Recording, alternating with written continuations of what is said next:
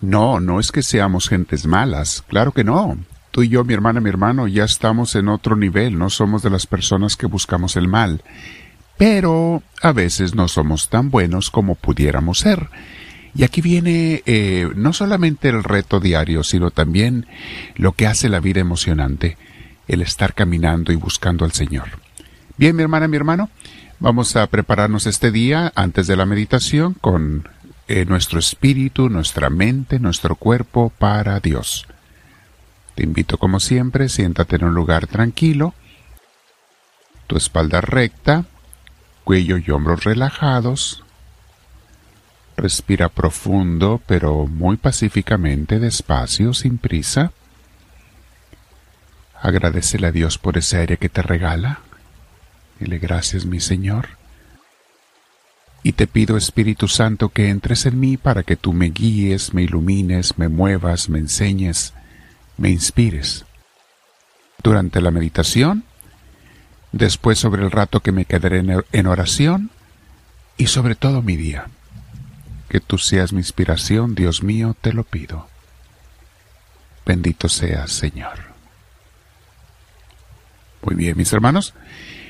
El tema de hoy que vamos a ver se llama con un pie en Dios y otro en el mundo. Pero a veces parecemos más bien cien pies, ¿eh? Con un pie en Dios y 99 en el mundo. Esa es la analogía de muchos de nosotros, mis hermanos, porque amamos a Dios, hacemos un poco de oración, otros hacen más, vamos al templo una hora a la semana, pero todo el demás tiempo es dedicado al mundo, especialmente nuestro corazón es dedicado al mundo, y allí está el problemita. Repito, no eres una persona mala, pero a lo mejor no soy tan bueno como pudiera ser. Claro que tenemos que vivir y trabajar en el mundo, por supuesto, hacer las cosas, responsabilidades, pero no darle nuestro corazón al mundo, ni a sus cosas, sino solo a Dios. Decía nuestra maestra de misioneros del amor de Dios, Santa Teresa de Ávila, acerca de una época cuando estaba creciendo espiritualmente poco a poco en el convento, dice ella, me daban mucho contento las cosas de Dios, pero me tenían atada las del mundo. La carne era amo y el espíritu esclavo. Así es, mis hermanos, cuando estaba meditando sobre esas palabras de Santa Teresa, dije, ja, es la historia de nuestras vidas, de muchos de nosotros. Amamos las cosas de Dios, nos llama la atención, claro que sí. Por eso estamos escuchando hoy este crecimiento, pero nos, nos hemos desatado completamente de los amores del mundo. A los que no se nos enseñó desde niños amar a Dios y darle el primer lugar en nuestras vidas, se nos dificulta un poco más cambiar, mis hermanos. Y no te preocupes si descubres que eres uno de esos, al contrario, dale gracias a Dios que te abre los ojos pero vamos a ponernos a trabajar con la oración diaria, el estudio de las cosas de Dios, de su palabra y de las vidas de los santos, sus enseñanzas, con la meditación de sus enseñanzas que seguimos, por ejemplo, en estos diez minutos y en otras clases de formación, la asistencia ha sido a la iglesia. Acuérdate que Dios no se preocupa porque ya hayas llegado a la meta, sino porque estés en verdad caminando.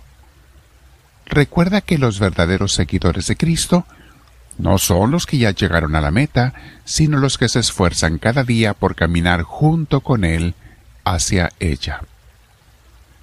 Y créeme, nosotros seremos los más beneficiados el día que le demos el primer lugar a Dios y al mundo con sus cosas el segundo en nuestros corazones.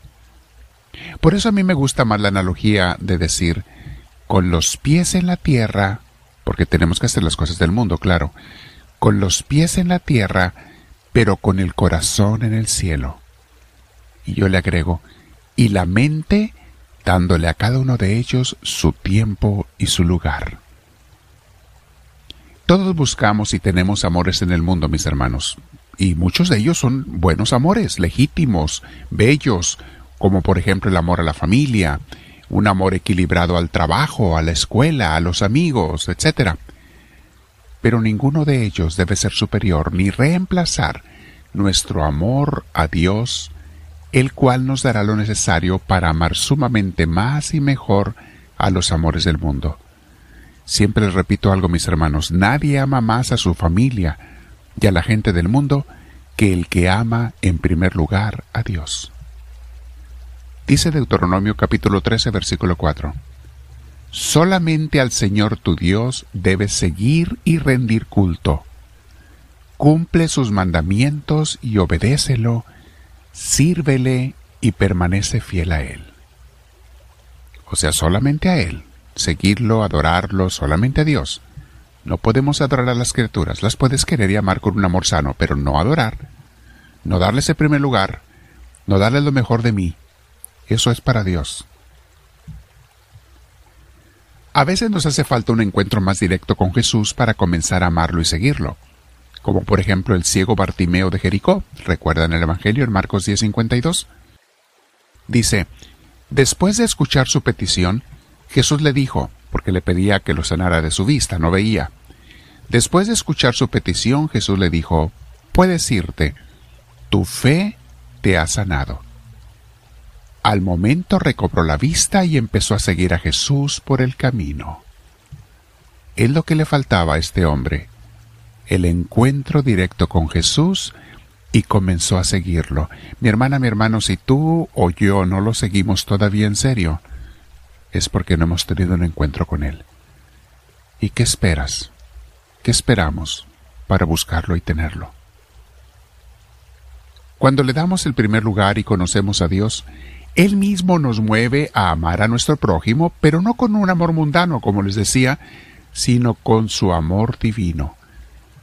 Dice primera de Juan 4:8. El que no ama no conoce a Dios, porque Dios es amor. Efectivamente. El que conoce a Dios automáticamente ama a mi hermano. Conocerlo es también vivir con Él. Es que no puedes de verdad conocerlo y no amarlo, a Dios y no seguirlo.